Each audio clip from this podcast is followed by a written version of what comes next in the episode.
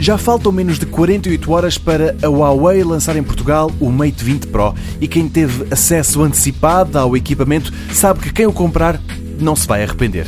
A autonomia é provavelmente a melhor que encontra no mercado. O leitor de impressões digitais incluído no ecrã, uma novidade quase absoluta em termos mundiais, funciona muito bem e não falha. As reticências ficam do lado do software que a fabricante chinesa injeta sobre o Android 9. Chama-se EMUI e é demasiado proeminente. Depois, e para além do preço, há o cartão de memória Nano SD, um formato desenvolvido pela própria Huawei que dificilmente se tornará num standard da indústria.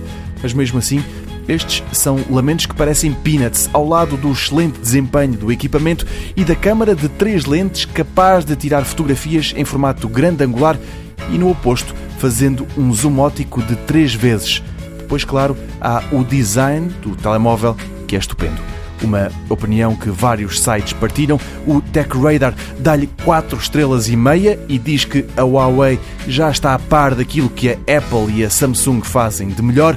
O diário britânico Guardian escreve que o Mate 20 Pro é notável, um telemóvel, lembra o jornal, que até pode carregar sem fios outros equipamentos. Ainda em Londres, o Daily Express é taxativo. Tudo o que o seu telemóvel faz, este faz melhor. Chega depois de amanhã a Portugal, mas quem o reservar entretanto por 1050 euros recebe o Huawei Watch GT, um relógio inteligente que a marca chinesa vende por 300 euros.